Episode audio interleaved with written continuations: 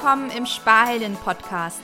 Der Podcast für junge Menschen, die in die Themen Sparen, Vermögensaufbau und Altersvorsorge einsteigen wollen. Mein Name ist Saskia Drewicke, ich bin deine Finanzexpertin und in diesem Podcast zeige ich dir, wie du deinen individuellen Sparstil findest und eigenständig Vermögen für deine Lebensziele aufbaust.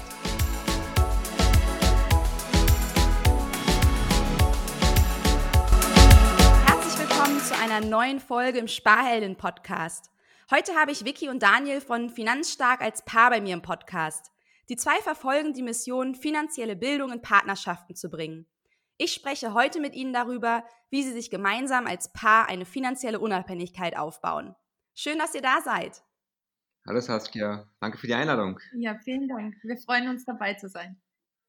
Ja, sehr gern. Ich freue mich auch, dass ihr heute hier seid und meiner Einladung gefolgt seid. Und ja, lasst uns auch mal gleich losstarten. Ähm, wer hat von euch angefangen, ähm, sich mit dem Thema Finanzen als erstes zu beschäftigen? Ja, ist immer eine Partner, der meistens früher anfängt. Und bei uns war es ich. Also ich habe ich hab von klein auf angefangen, mit dem Thema Finanzen mich zu beschäftigen. Habe auch viel Finanzwissen mitbekommen von meiner Familie und habe dadurch natürlich schon viel Finanzwissen mit in die Beziehung gebracht und habe dadurch ja Wiki angesteckt damit, würde ich sagen. Genau, also äh, bevor ich Daniel kennengelernt habe, also ich habe das total eben verschmäht, dieses Thema. Ich habe einfach nicht drüber nachgedacht und wollte auch nicht drüber nachdenken, aber habe gemerkt, eben mit dem Daniel an meiner Seite ist doch ein spannendes Thema und man kann da viel lernen und ähm, ja, und es ist leichter, als man denkt. Ja, cool. Ja, also der Mann hat äh, quasi dich da mitgezogen. Ist ja immer so ein ähm, ja, Klischee, dass man sagt, Männer können besser mit Finanzen. Ich habe die Erfahrung gemacht, ähm, das ist nicht unbedingt so, aber bei euch war es jetzt tatsächlich der Fall. Ähm, du hast gerade gesagt, du hast schon von klein auf angefangen, ähm, dich damit zu beschäftigen. Hattest du in der Familie irgendwie, dein Vater, deine Mutter, irgendwie Opa, waren die damit beschäftigt oder wie kam das? Ja, Jetzt kam das Sparen, war einfach immer ein Thema meiner Familie. Also Rücklagen bilden, sparen, viel Zukunft vorsagen rechtzeitig, war immer, war einfach immer ein Thema in unserer Familie. Mein Opa hat auch ein paar Aktien gehabt und dadurch bin ich, bin ich irgendwie auf den Zug aufgesprungen, fand es einfach mega spannend. Ähm, meine, meine Großeltern waren auch dann am Ende finanziell frei, was ich irgendwie halt auch mega spannend fand. Und dadurch bin ich irgendwie reingeschnuppert irgendwie und mich hat Geld immer fasziniert. Mich hat meine Euro-Münzsammlung gesammelt und irgendwie hat mich Geld immer irgendwie angezogen. Ich konnte es gar nicht erklären aber auch das richtige, richtige Sparen hast du von deiner Mama. Also das, ist die Mama, die, die da das richtig stimmt, drauf hat. Stimmt, also bei uns, genau, von, von, der, von der weiblichen Komponente, von der weiblichen Seite, meine Mama hat mir Sparen beigebracht, genau. Das Investieren, ein bisschen von meinem Opa und dann das Investieren habe ich auch selbst, ja, selbst, selbst mir beigebracht, würde ich sagen. Ja, was hat sie dir da genau beigebracht? Weil Vicky sagte jetzt gerade richtig sparen. Ähm, was sind da so die Grundsätze, die sie dir mitgegeben hat? Ja, einmal schon auch im Jetzt leben und genießen, aber eben auch für die Zukunft. Also falls meine Waschmaschine kaputt geht, dass man eine Rücklagen hat. Das war nie ein Thema, wenn irgendwas unvorhergesehene Ausgaben gekommen sind, war immer bei uns Geld da. Uns hat meine Mama mitgegeben, okay, ähm, hab auch Geld beiseite für die Zukunft. Ich habe das Gefühl, viele leben so im Jetzt. Okay, jetzt gebe ich aus und alles weg und dann, was dann morgen kommt, okay, schaue ich dann erst. Aber meine Mama war so, okay, ist immer auch so, okay. Für den Urlaub war Geld dann da, rechtzeitig an die Seite gelegt, für eine Waschmaschine, für die Weiterbildung irgendwie. Also einfach immer rechtzeitig schon für die, für die Zukunft Geld in die Seite gelegt, ja. Und das hat mich, fand ich immer spannend, dass immer auch immer dann auch Geld da war, ähm, weil sie einfach ein System hatte, Geld reinkommen und hat immer einen Teil davon halt so, ja, an die Seite gelegt, in verschiedene Geldtöpfe gespart. Ja, ja, ja super.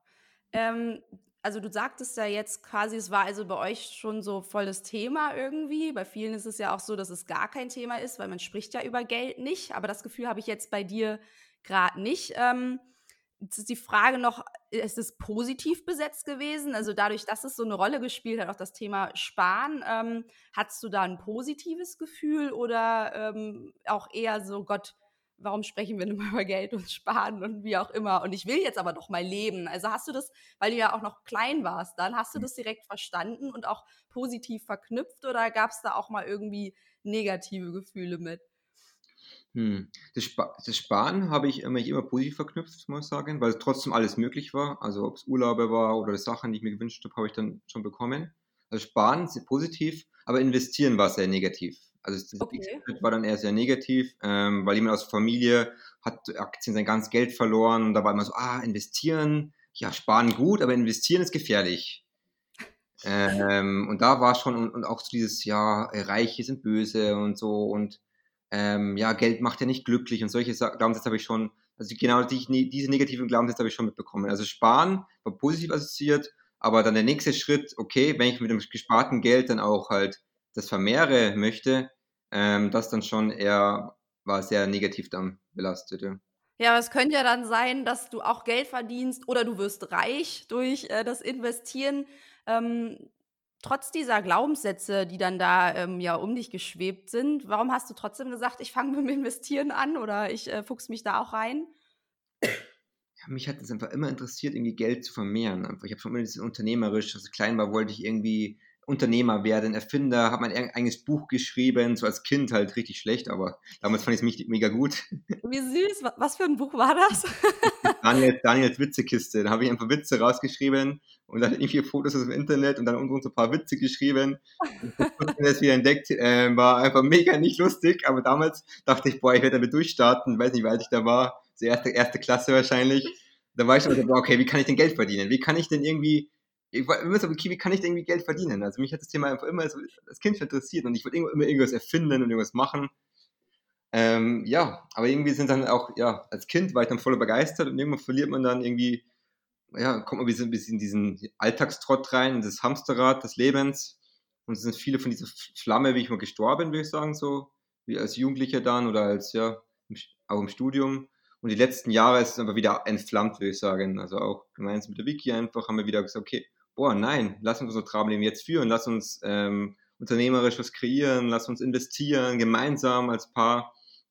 Und ja, auch ein bisschen von dieser kindlichen Leichtigkeit und kindlichen Freude wieder viel da. Ja, schön. Also das kriegt man ja leider oft mit, dass also Kinder sind ja so unbeschwert und so lebensfroh und begeistert und ja, wir Älteren dann irgendwie, ich meine, wir sind ja noch gar nicht so alt, aber mhm. trotzdem, man, ja, diese Meckerdeutschen irgendwie mhm. immer, ne, die dann so in ihrem Alltagstrott irgendwo sind, da ist überhaupt nichts mehr mit Leichtigkeit. Und insofern, ähm, ja, spannend, dass ihr euch das bewusst gemacht habt und ähm, dann auch gesagt habt, na Mensch, lasst uns doch mal wieder diesen Erfindergeist zurückholen von damals.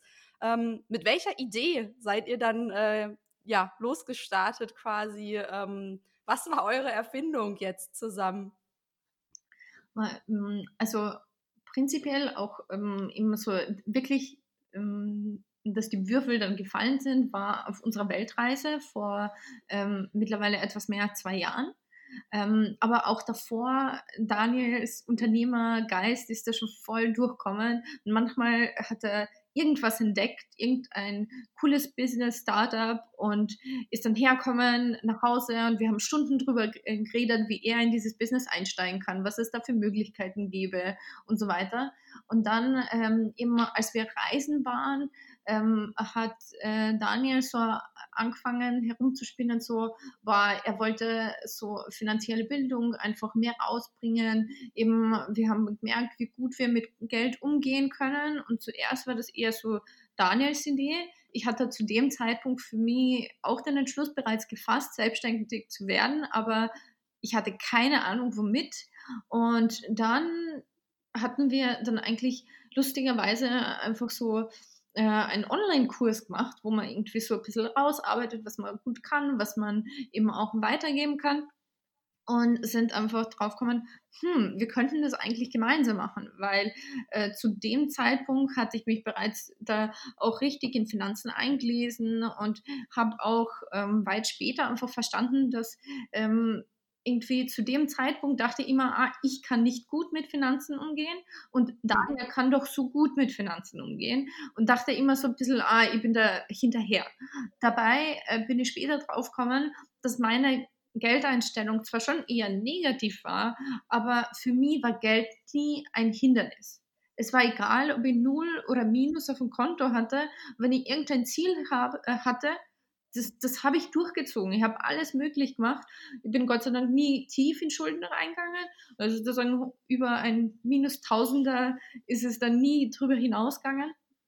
Und da habe ich gemerkt, so, dass das auch eine sehr wertvolle und tolle Einstellung äh, dazu ist, sozusagen sich nie durch Geld bremsen zu lassen. Wenn man etwas so sehr will, dann zieht das Geld meistens schon hinterher.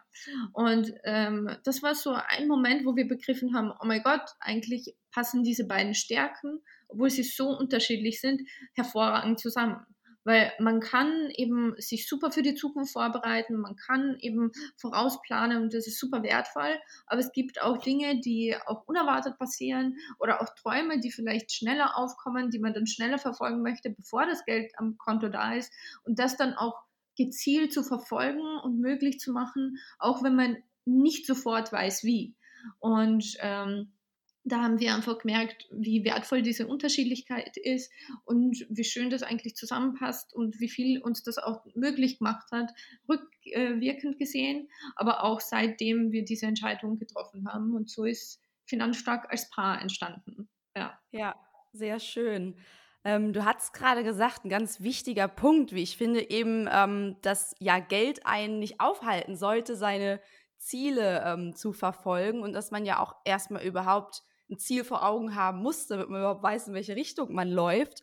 Was war das jetzt bei dir ähm, genau? Welches Ziel ähm, ja, hat dich jetzt da motiviert, eben zu sagen, so, ich gehe eben dieses Thema Finanzen jetzt an und ich fange da an, jetzt so ein bisschen aufzuholen, meine Wissenslücken zu füllen. Ähm, was hat dich da motiviert?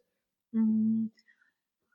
Äh, schon gemeinsame Träume, also wirklich ganz konkrete Sachen. Also jetzt ähm, sich auf eine möglich kaputte Waschmaschine, die tatsächlich bei uns nie kaputt gegangen ist, bin ich sehr froh drüber, ähm, das hat mich nicht so begeistert. Aber ich habe mich da auch nie dagegen gewehrt. Also irgendwann einmal kam Daniel an und meinte, ah, was haltest du, wenn wir von unserem Haushaltsbudget ähm, etwas Rücklagen abzweigen? Und ich so, ja, okay, mach. Also eben, ich habe eben weder begeistert noch irgendwie, dass ich mir in die Quere gestellt habe.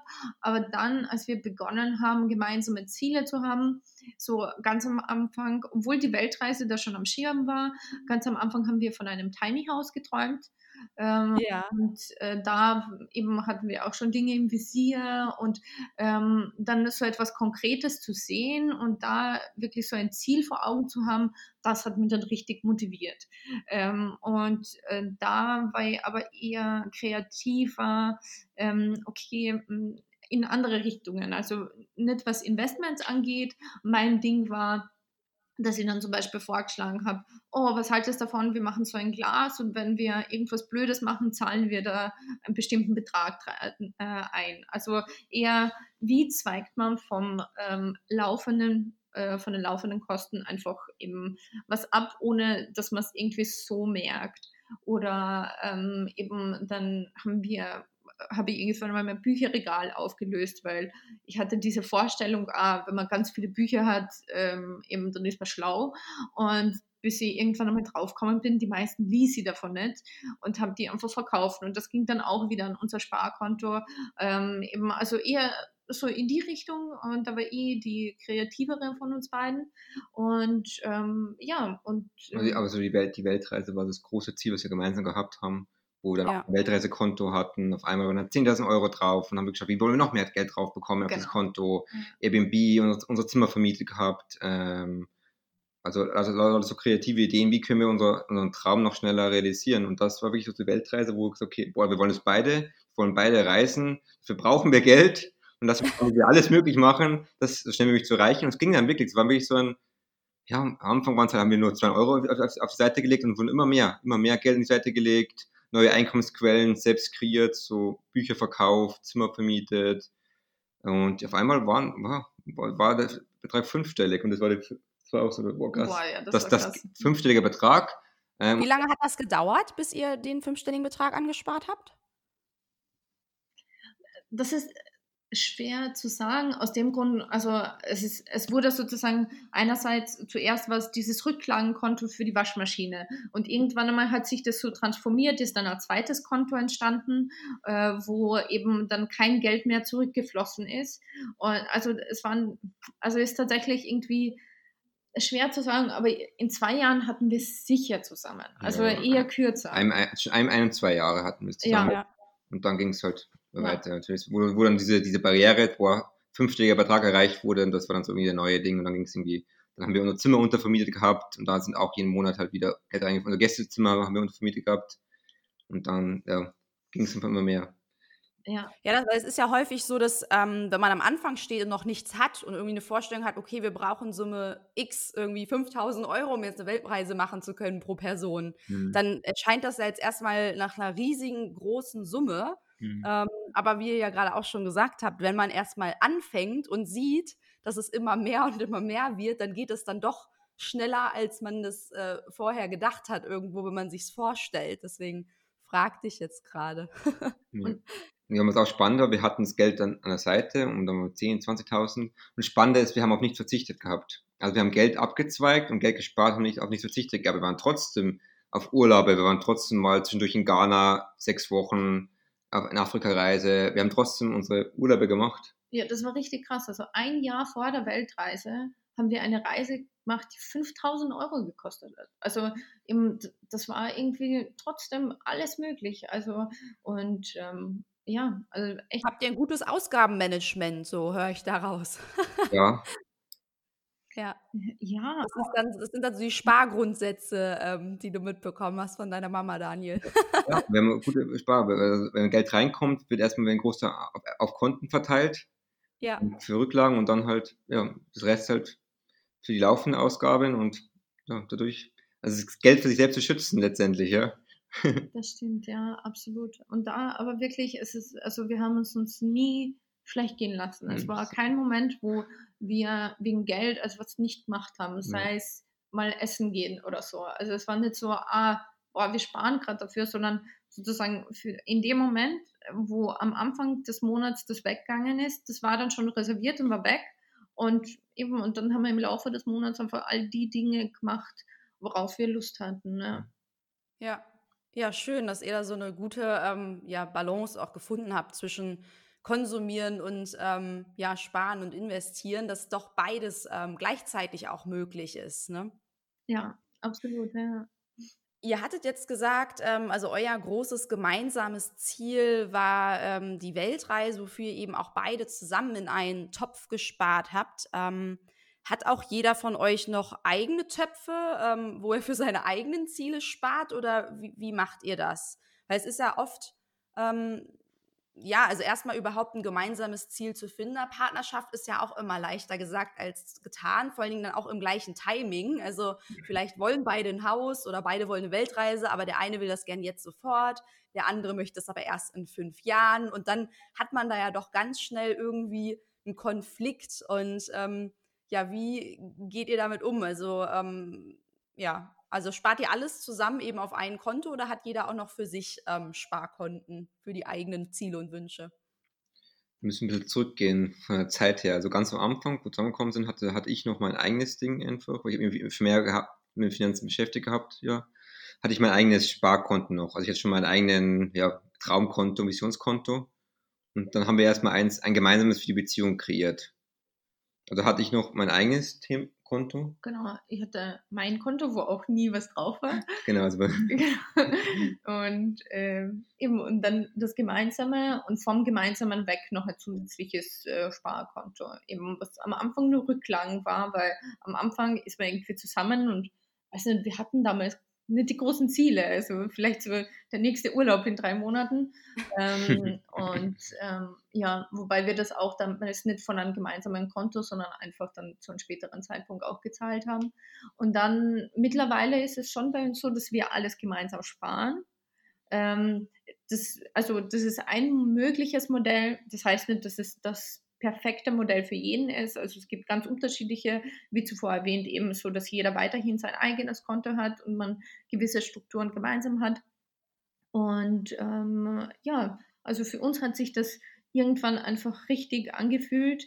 Ähm, eben die Strukturen sind auch gemeinsam zusammen gewachsen irgendwann. Genau, also irgendwann ja. hatten wir einfach okay, gemeinsame Ziele. Irgendwann hatten sie, okay, wir haben die gemeinsamen Ziele. Okay, dann, dann lassen wir auch gemeinsame Strukturen aufbauen ähm, trotzdem hat noch jeder sein eigenes Spaßbudget einfach, was er frei verfügen kann.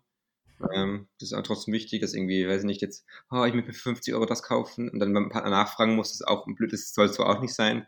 Dass jeder so ein eigenes Spaßbudget hat und sagt, okay, da braucht er jetzt keinen fragen, das ist seine Ausgabe. egal was er damit machen möchte, ob es für den Konsum gut rausgehen möchte. Genau, ist, das ist in den meisten Beziehungen ganz wichtig, dass jeder so ein gewisses Budget hat, über das er ganz frei ver, ähm, verfügen kann. Ähm, genau. Also das heißt, dass man da auch drüber ähm, spricht quasi und ähm, ja, also das, weil es ist, erlebt man ja häufig, dass auch Männer dann sagen, ja, du verschoppst dein ganzes Geld irgendwie oder so und die das nicht verstehen, warum man vielleicht nicht mehr spart und mehr shoppen geht. Andersrum hat man aber eben als Frau dann doch irgendwie gern Lust, sich eben eine neue Handtasche oder, weiß ich nicht, neue Klamotten oder so zu kaufen. Und da fängt es dann ja an, so in Streitigkeiten ähm, zu kommen. Ähm, ja, was empfiehlt ihr da in so einer Situation, ähm, dass man da eben ja auch nicht irgendwie in das Geld des anderen reinschreitet, quasi, also so das Geldmanagement? Da klare Begrenzungen einfach zu ziehen, so, ah, dieses Geld, das sehen wir gemeinsam, dass äh, zum Beispiel, das ähm, ähm, ist zum Beispiel unsere Haushaltsausgaben und das ist dieses Budget und da zahlen wir wie vereinbart zu, sei es 50-50 oder zu einem Prozentsatz ein. Und das ist eben man aber ein Betrag für jeden vereinbart, der wirklich total frei ähm, eben verwendet werden kann. Und das ist dann eben total wichtig, dass sozusagen dieser Betrag dann auch nicht diskutiert wird. Also eben diese Freiheit in der Beziehung dem Partner zu geben, über dieses Budget frei zu verwalten. Damit meine ich nicht, dass jetzt irgendwie jemand hergeht und das gemeinsame Konto zum Beispiel oder das gemeinsame Haushaltsbudget äh, nimmt und sich dann eine Playstation dafür kauft, äh, sondern eben so ein Betrag, den man für sich hat monatlich und wenn man das für Shoppen ausgeben möchte, dann ist gut, wenn es für Playstation oder wenn es für für Essen gehen zusätzlich ausgegeben werden möchte, dann äh, hat das auch alles seine Berechtigung. Aber das zu budgetieren und sich dann einfach äh, zu vereinbaren, okay, das ist mein Freizeitgeld und wie ihr diese Freizeit dann verbringt, ist dann irgendwo meine Entscheidung. Also das ist ein System, was richtig gut funktioniert. Aber natürlich muss dann der gemeinsame Teil, das heißt zum Beispiel, egal wie man das jetzt wirklich genau umsetzt, aber es muss auch ganz klar sein, so, ah, okay, aber dieses Geld, das wird für die Miete verwendet, das wird für die Lebensmittelausgaben verwendet, dass da auch äh, davon hauptsächlich nichts abgezweigt wird, weil die negativen Emotionen kommen dann auf, wenn von diesem gemeinsamen, zum Beispiel auch von einem gemeinsamen Sparkonto auf einmal Shopping-Ausgaben beginnen. Also es geht gar nicht meistens um dieses Shopping, so, ah, warum gibst du das Geld für das aus, sondern hey, ich möchte mit dir auf einen gemeinsamen Traum hinsparen, aber du bist da gar nicht dabei. Und ähm, eben, dass da die negativen Emotionen herrühren. Das bedeutet vielleicht, dass man ein zusätzliches Sparkonto braucht, wo man sich gemeinsam vereinbart, hey komm, wir wollen uns eben diesen einen Urlaub leisten oder wir wollen uns gemeinsam vielleicht ein Haus irgendwann kaufen oder was auch immer dass man dann schon ähm, dieses Sparkonto kreiert. Und wenn dann aber diese Bedürfnisse ähm, erfüllt sind, dann ist egal, ob man mit dem Restgeld shoppen geht oder was auch immer man damit macht. Aber es sind einfach nicht gestillte Bedürfnisse und nach äh, zum Beispiel Stabilität, Sicherheit, Zukunftsvorsorge, äh, die einfach äh, erfüllt werden müssen und dann wird es zweitrangig, wofür dieses Spaßbudgetgeld dann ausgegeben wird. Ja, und ist es wichtig, dass jeder eben gleich viel Geld in den ähm, Gemeinschaftstopf einzahlt? Weil, ähm, ja, also ich meine, wir haben ja unterschiedliche Jobs in der Regel und nicht zwangsläufig das gleiche Gehalt. Ähm, was erlebt ihr da? Ähm, wie wird damit am besten umgegangen oder wie kann man damit am besten umgehen? Weil das ja auch wieder so ein Streitpunkt sein kann, wenn der eine ähm, mehr Geld einzahlt als der andere in den Gemeinschaftstopf ich würde sagen, das hängt total von der Ausgangsbasis aus. Ja. Also zum Beispiel, als wir uns kennengelernt haben, hatten wir in etwa gleiches Einkommen. Ja. Und das war dann natürlich ähm, total klar, dass wir dann durch die Hälfte teilen und das war super angenehm und es schafft auch dann äh, einen guten Einstieg, dass man sich einfach währenddessen auch kennenlernen kann und nicht gleich dann die Geldthemen auspackt und ähm, eben sich da irgendwie verstrickt oder in Abhängigkeit reingerät oder sowas. Ähm, aber zum Beispiel, wenn man äh, total unterschiedliches Einkommen hat, kann das sehr viel Sinn machen, das zum Beispiel durch ähm, prozentuell aufzuteilen, je nach Gehalt.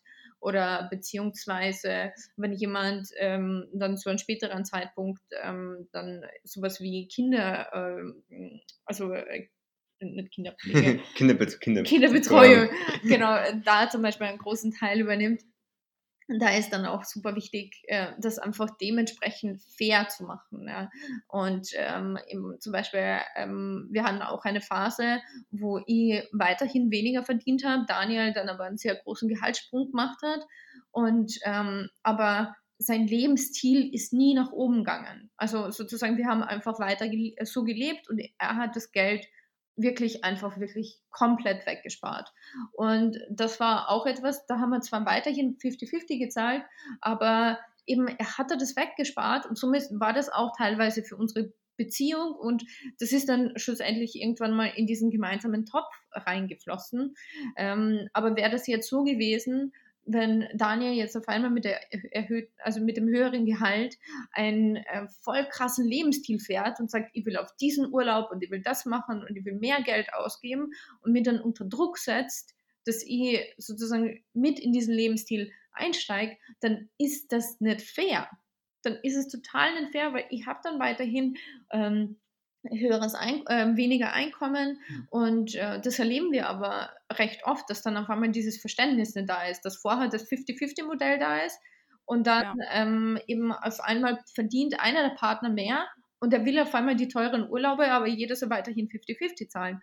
Also das sind eben wirklich, es ist so situationsabhängig. Und wie geht man mit so einer Situation dann um? Also ich meine, drüber sprechen irgendwo, aber was kann da eine Lösung ähm, sein? Weil das ist ja dann schon eine, ja, eine herausfordernde Situation irgendwo. Ähm, das ist ja eben dieses Wichtige in der Partnerschaft, dass man sich auch gemeinsam weiterentwickelt. Und irgendwo da an dem Punkt ist es ja so, dass sich der eine schneller, höher weiterentwickelt, als der andere irgendwie hinterherkommt. Was macht man denn da dann?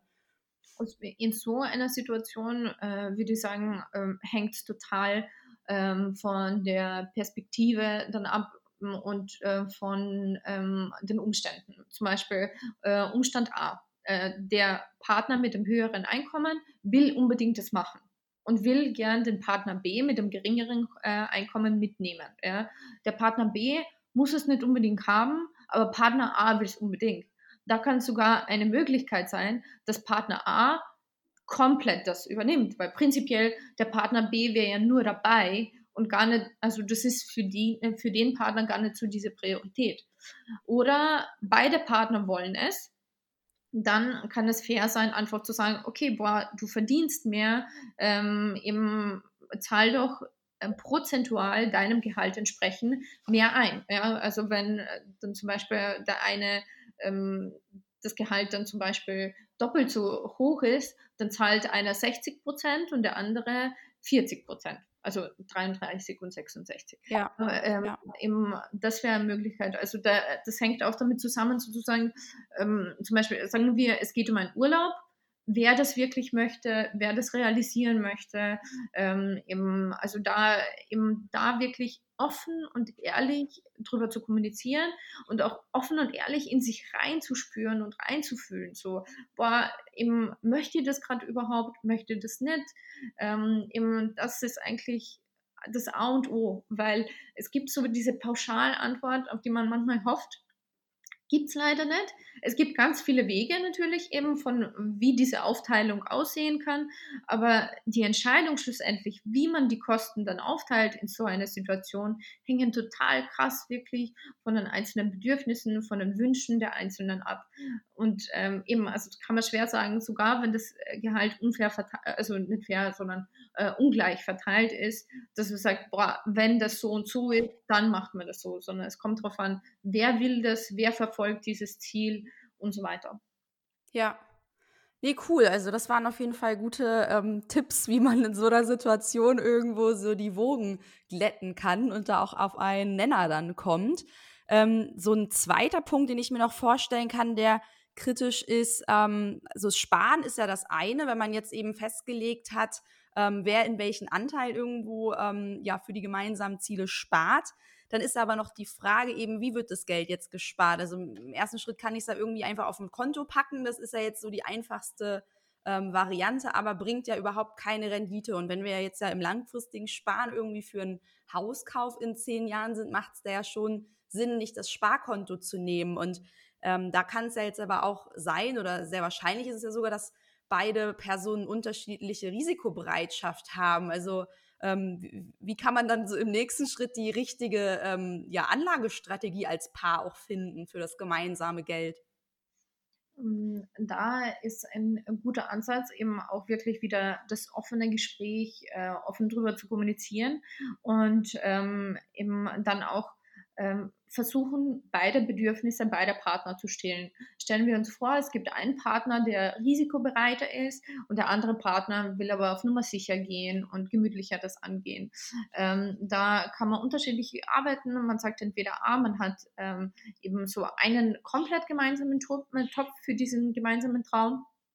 Und dann versucht man beide Risikoklassen abzudecken. Ähm, generell kann man sagen, dass die höhere Risikoklasse, vor allem wenn man wirklich auf ähm, etwas so Besonderes zum Beispiel hinspart, die sollte eh immer nur in einem kleinen Teil äh, vorhanden sein. Ja? Also man sollte nie komplett mit seinem ganzen Geld dann in eine super hohe Risikoklasse reingehen. Aber eben, wenn man diese Konstellation hat von zwei unterschiedlichen Partnern mit zwei unterschiedlichen äh, Risikovorstellungen, dann versuchen sie auszutauschen und sogar der Partner mit ähm, dem, mit der höheren Risikobereitschaft, wenn er da einfach drüber nachdenkt, dann möchte er meistens ja dieses Ziel ja auch erfüllen. Der wird auch, also wenn er etwas in die Tiefe geht, wird er auch einsehen, dass er nicht sein ganzes Kapital mit ganz viel Risiko äh, setzen will, weil es kann ja dann auch sein, dass es weg ist und dann dieser Traum dann aus diesem Grund nicht möglich ist. Also wird äh, der Partner mit der höheren Risikobereitschaft sehr wohl einsehen, dass ein äh, signifikanter Teil äh, risikoarm angelegt werden soll. Und ähm, eben, aber dann geht es auch darum, dass äh, der Partner mit äh, weniger Risikobereitschaft auch zum Beispiel dem Partner etwas ähm, von diesem Budget abspaltet und sagt, okay, mit diesem kleineren Anteil sind wir bereit, auch was zu riskieren. Wir sind bereit, auch vielleicht was zu verlieren, aber auch höhere Rendite vielleicht rauszuholen und einfach zu äh, gemeinsam sich hinzusetzen und da so auszuloten, wie viel vom Budget wird mit weniger Risikobereitschaft und welcher ähm, also Anteil mit einer höheren ja. Risikobereitschaft ja. angelegt. Ja, tendenziell muss man sagen, unsere Erfahrung ist, bei Männern sind teilweise risikobereiter oder irgendwie da irgendwie mehr draufgängerisch beim Investieren. Ja. Stark, schnell anspringen auf das schnell reich werden, ist tendenziell so. Ähm, und Frauen doch irgendwie haben irgendwie das langfristiges Familien mehr, mehr im, im Gehen oder das langfristig irgendwie. Irgendwie können Frauen teilweise, habe ich das Gefühl, langfristiger denken. Das mhm. muss ich selbst sagen, aus meiner Sicht. Ähm, und wenn man beides kombiniert, beides als Stärke eben sieht, einfach halt, ist es eine wunderbare Kombination wenn ich sage, ah, du machst das und du bist nur das und dann und die, und die Frau ah, so, weiß ich, irgendwie sicherheitsorientiert, wenn man das beides kombiniert, äh, ist es eine wunderbare Synergie. Also dann kann wirklich wunderbares Schönes entstehen. Das heißt, bei euch ist es dann auch so, dass ihr beide ähm, über eure Investments quasi entscheidet, um quasi so die Stärken eben der beiden Geschlechter auch ähm, ja, nutzen zu können. Ähm, oder wie macht ihr das? Es gibt einfach einen großen Anteil, wo wir uns komplett einig sind. Mhm. Also eben, weil wir ähm, eben, boah, ähm, es wechselt witzigerweise bei uns ab, wer risikobereiter ist. Aber es, aber es gibt einfach so Momente, wo einer sagt, okay, ich möchte das jetzt machen. Kann ich bitte mit eben, und das ist immer ein Bruchteil, das ist nie äh, eben, das ist nie im Risiko, dass danach unser Kapital weg ist. Also so ein Prozent, zwei Prozent, eben wenn das weg ist, das haben wir auch schon erlebt, das tut dann nicht wirklich weh. Oder äh, sicher tut es weh im ersten Moment, wenn dann einfach so einfach ähm, ein paar hundert oder ein paar tausend Euro weg sind. Aber ähm, eben, wenn man dann das wieder in Relation sieht vom Gesamtvermögen, dann eben geht das auf jeden Fall und man kann das äh, gut wegstecken. Aber es gibt einfach so Momente, wo der eine zum anderen kommt und sagt so, boah, ich möchte das jetzt machen und ich möchte das nicht lang diskutieren. Kann ich das mit diesem Betrag machen?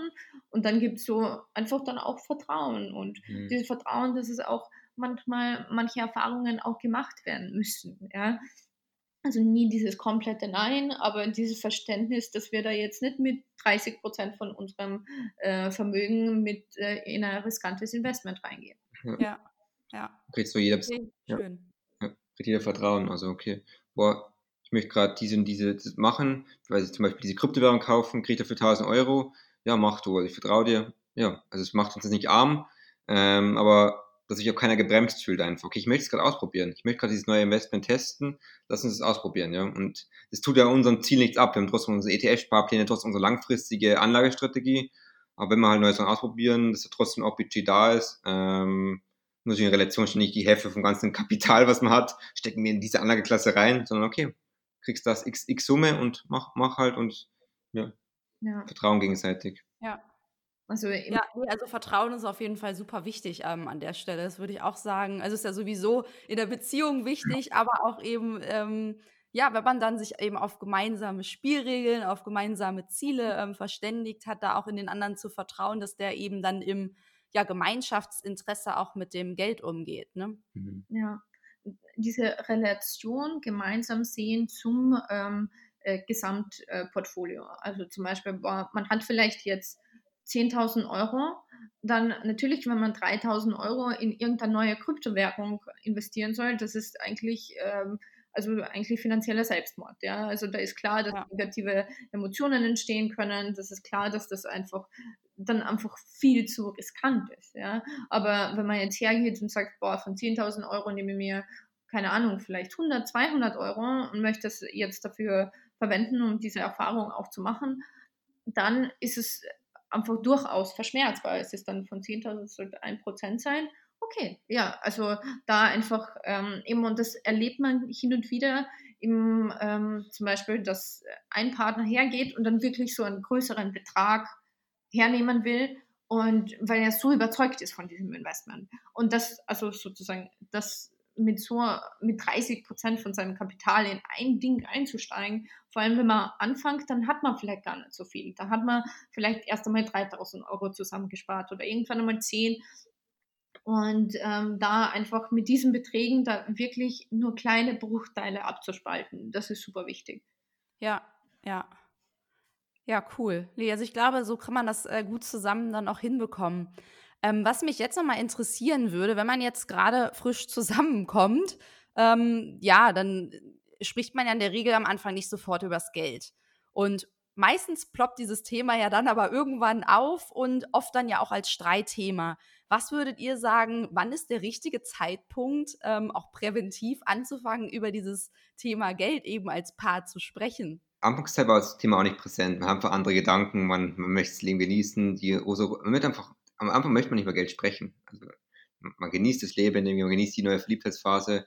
Und wenn wir auch zum ersten Mal über Geld gesprochen waren, dann kurz vorm Zusammenziehen.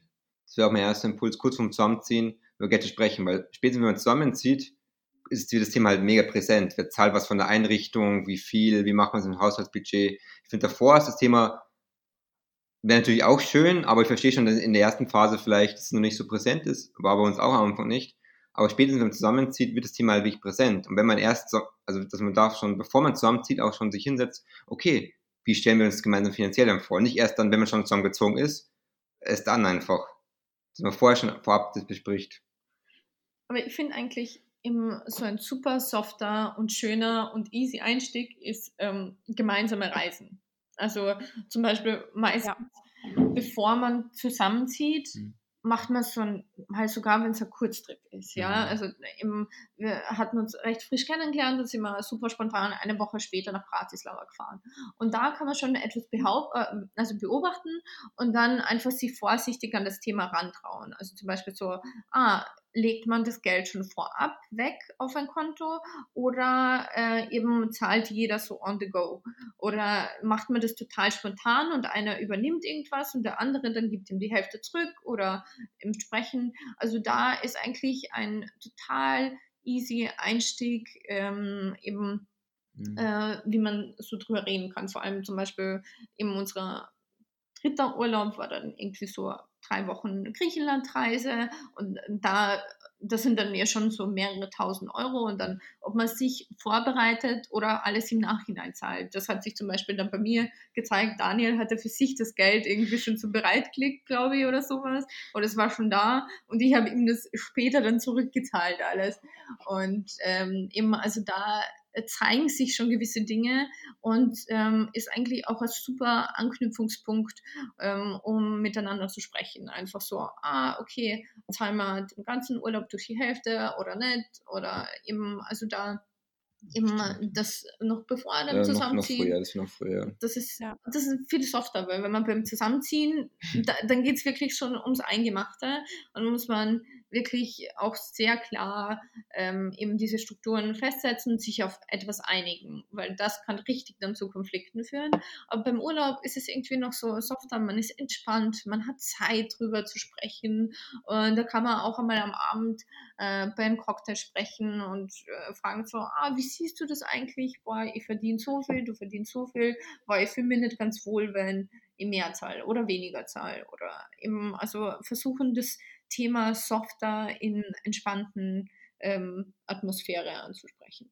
Ja, also was ich so raushöre, ist einfach dieses drüber sprechen. Also vorher offen und ehrlich einfach ähm, das Thema anzusprechen, um da ungeklärte Erwartungshaltung eben auch zu vermeiden. Ähm, und ja, möglichst einfach das Thema vorab geklärt zu haben, bevor es da irgendwie zu blöden Situationen kommt, wo der eine sich irgendwie unwohl fühlt, weil er mehr oder weniger als der andere zahlt und einfach vorab versuchen, auf einen Nenner zu kommen. Absolut. Und möglichst ja. in einer entspannten und schönen Atmosphäre mit Leichtigkeit. Also nicht so dieses Gespräch von, hey, wir müssen jetzt über Geld reden.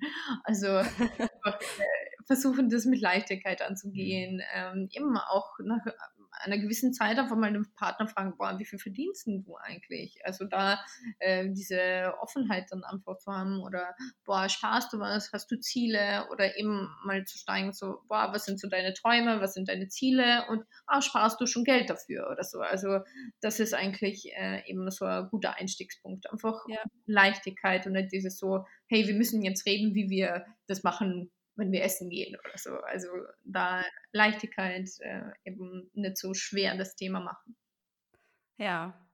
Ja, bei euch ist es ja so, ihr, ähm, also habe ich so das Gefühl, ihr redet eben viel über das Thema Geld, ihr habt auch viel die gleichen Einstellungen, beziehungsweise wenn ihr sie nicht habt, dann ähm, durch das Reden kommt das. Ich habe am Ende ähm, meines Podcasts immer drei Fragen, die ich meinen Interviewgästen stelle. Und jetzt bin ich ja mal gespannt, ob ihr euch hier auch einig seid. ähm, darf ich euch die erste Frage stellen? Sehr gerne. Sehr gerne. Und ihr ähm, vervollständigt den Satz quasi. Geld ist für euch was? Magst du zuerst oder so? Ja. Ein Tool, ein Werkzeug für Freiheit. Siehst du das auch so, Vicky, oder hast du da eine andere Vorstellung oder eine Ergänzung? Äh, ich würde sagen, sehr ähnlich. Ähm, immer für mich ist Geld einfach ein Katalysator, eine Verstärkung. Genau. Ja. ja reich sein bedeutet für euch? Also reich sein Meinst du so im finanziellen Sinne oder reich, also so wohlhabend, also dieses Gefühl oder? Ja, genau, das Gefühl, ähm, wohlhabend, also in Fülle zu leben, auch grundsätzlich mhm. das Geld ja ein Element von, aber nicht alles, ja. Frei über meine Zeit bestimmen.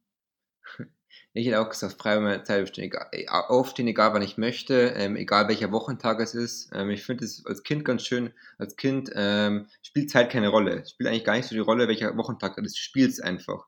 Du gehst in den Kindergarten oder spielst daheim und spielst. Zeit spielt eigentlich keine Rolle.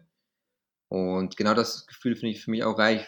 Frei über meine Zeit zu entscheiden, mit wem ich meine Zeit verbringen möchte, wann, ähm, welchen Wochentag, dass ich keine Abhängigkeit habe von irgendwo, sondern frei über meine Zeit mein Leben zu bestimmen, das ist für mich Reichtum. Ja. ja. Wenn Geld keine Rolle spielen würde, würde ich. Oder würdet ihr?